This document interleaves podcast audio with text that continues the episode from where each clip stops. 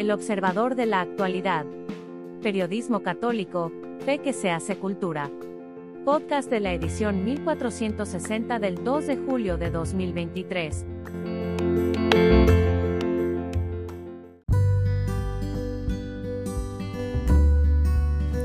Editorial del Observador. Pensar un país justo. Hoy enfrentamos la tarea urgente de construir un México en el que todos tengamos cabida. El Papa Francisco, cuando era arzobispo de Buenos Aires, escribió un texto que llamó echarse la patria al hombro. ¿Cuántos de nosotros estamos dispuestos a hacer eso? ¿Cuántos tenemos la inquietud de saber cómo ayudar a salir adelante a nuestro país? En este número del Observador nos hemos dado a la tarea de responder a la idea del filósofo Carlos Pereda en su libro Pensar a México, entre otros reclamos.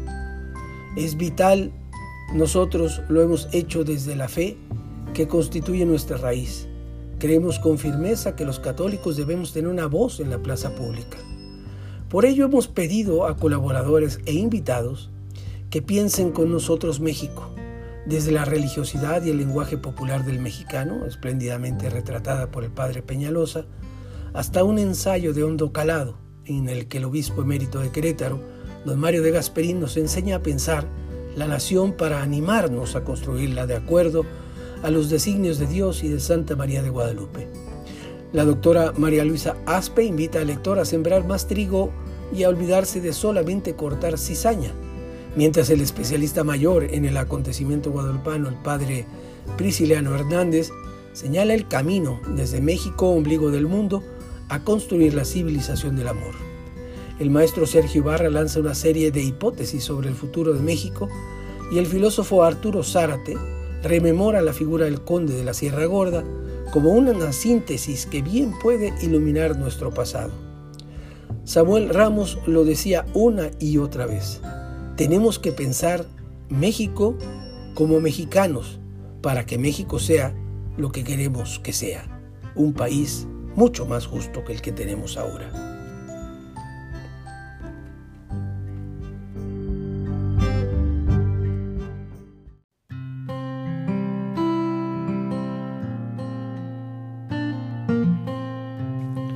Religión y habla mexicana, por Monseñor Joaquín Antonio Peñalosa.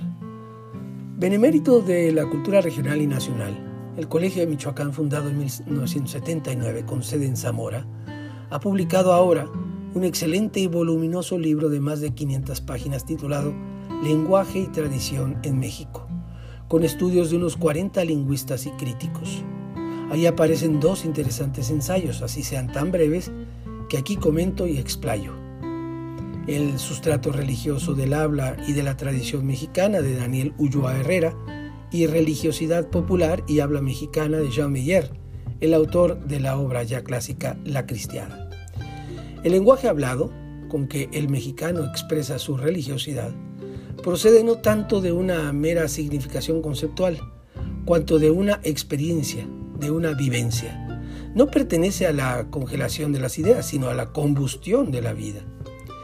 Por nuestra doble raíz indígena y española, el mexicano es profundamente religioso, como señalaba Ulloa Herrera, enseñando a lo sacro, abierto continuamente a, a las hierofanías, a las manifestaciones de lo sagrado y a expresarlas en forma muy variada. Pero es claro que la herencia cristiana que dejaron aquí los evangelizadores es la que sube a los labios mexicanos para configurar su lenguaje religioso, el cual no es el oficial de la jerarquía ni el de los teólogos, sino el lenguaje hecho a imagen y semejanza del pueblo, salpicado de expresiones regionales y familiares, confianzudo y pintoresco.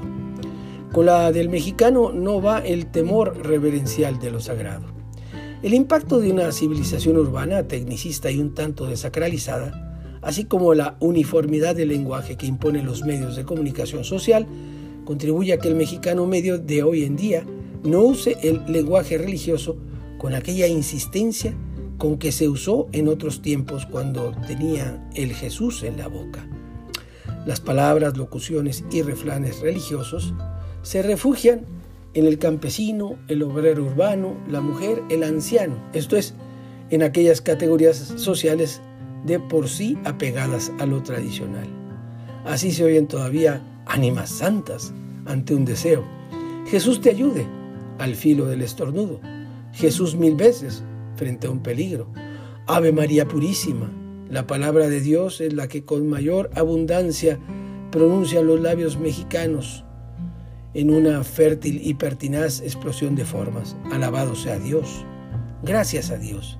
Ay Dios. Bendito sea Dios. Buenos días le dé Dios. Dios se lo pague. Dios le dé más. Por amor de Dios, Dios me perdone. Pero excusa de mal hablados, boquiflojos, lenguas sueltas y levanta falsos, Dios me perdone. Dios mediante, Dios me dé licencia, Dios mío, Dios quiera. O como mascullaba la vejezuela, Dios no lo quiera, pero ojalá. No lo permita Dios, ni lo mande Dios. Dios guarde a usted muchos años, fórmula con que antaño finalizaba la correspondencia eclesiástica y gubernamental. Dios te ayude, Dios me oiga, Dios te bendiga. En el nombre de Dios, esperemos en Dios. Primero Dios por Dios, sabe Dios, sea por Dios y venga más. Si Dios quiere, si Dios me ayuda, si Dios me da licencia, si Dios no dispone otra cosa, válgame Dios. Verdad de Dios, ya estaría de Dios con un dejo de fatalismo. Quédese con Dios, fórmula para despedirse. Vaya con Dios. Ron Miller observa que aún los ateos mexicanos son teístas de vocabulario en fuerza de tradición y de costumbre, como cuando el increyente aquel amonestaba a su hijo. Por el amor de Dios, niño, suelta los cerillos, ni lo permita Dios que te quemes. Este artículo fue publicado en El Sol de San Luis el 9 de junio de 1990 y en El Sol de México el 28 de junio de 1990.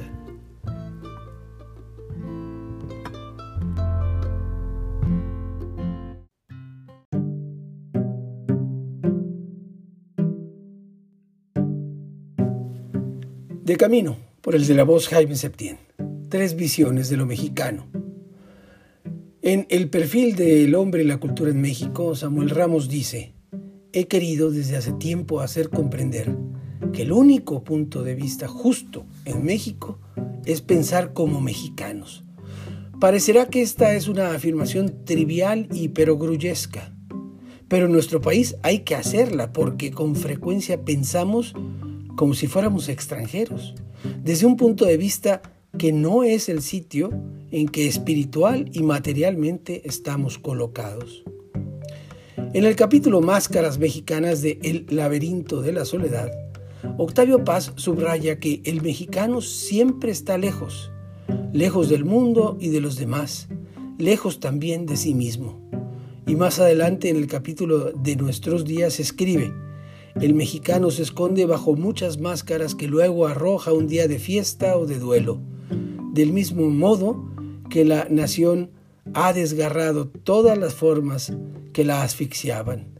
Pero no hemos encontrado aún esa que reconcilie nuestra libertad con el orden, la palabra con el acto y ambos con una evidencia que ya no será sobrenatural sino humana, la de nuestros semejantes. Tras estudiar la poesía de Ramón López Velarde, otro filósofo, Emilio Uranga, en Análisis del Ser del Mexicano, añade, por la emotividad somos frágiles, sensibles, todo nos llega y todo nos hiere. La desgana nos hace ver al mundo con un manso desdén y la melancolía nos impulsa a repasar lo vivido con doliente recordación.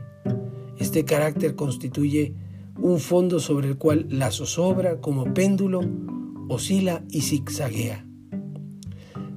Pensemos más en lo que somos y no en lo que nos dicen que somos.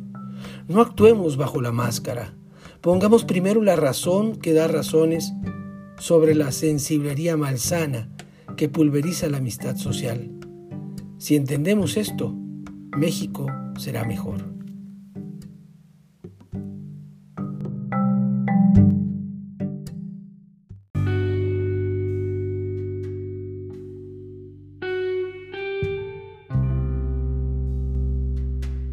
México, las gallinas sin cabeza. Por Fernando Salas Vargas. En la duración media ha habido avances, porque antes de 1992, las iglesias o los cultos estaban en un limbo legal. Al menos la libertad de culto existe y es congruente con la Declaración de los Derechos Fundamentales del 48. Como destacó Juan Pablo II, el derecho de creer, o no creer, el derecho de libertad de conciencia y de cambio de creencias es el derecho más fundamental que hay. Tristemente no se ha avanzado en la reglamentación de la ley. Coincidió con observadores contemporáneos. Hay rezagos y limitaciones innecesarias en materia de objeción de conciencia para los médicos. Como explica Fenausen y antes Chesterton, si los derechos humanos se desarraigan de la revelación, son como gallinas sin cabeza. Ahora resulta que Macron ha puesto de moda la idea que el aborto es un derecho humano. Los obispos europeos y franceses han explicado que eso es un contrasentido. México y Latinoamérica compartimos el riesgo occidental, en donde se busca imponer algo ideologizado. Un ejemplo, que menores de edad pretendan un sexo no binario, situación que no han pedido los niños pero la Suprema Corte lo ha impuesto, derogando la patria potestad. No pueden beber ni fumar. Tampoco votar. Pero sí pueden cambiar de sexo. A la Corte le da pavor no ser moderna.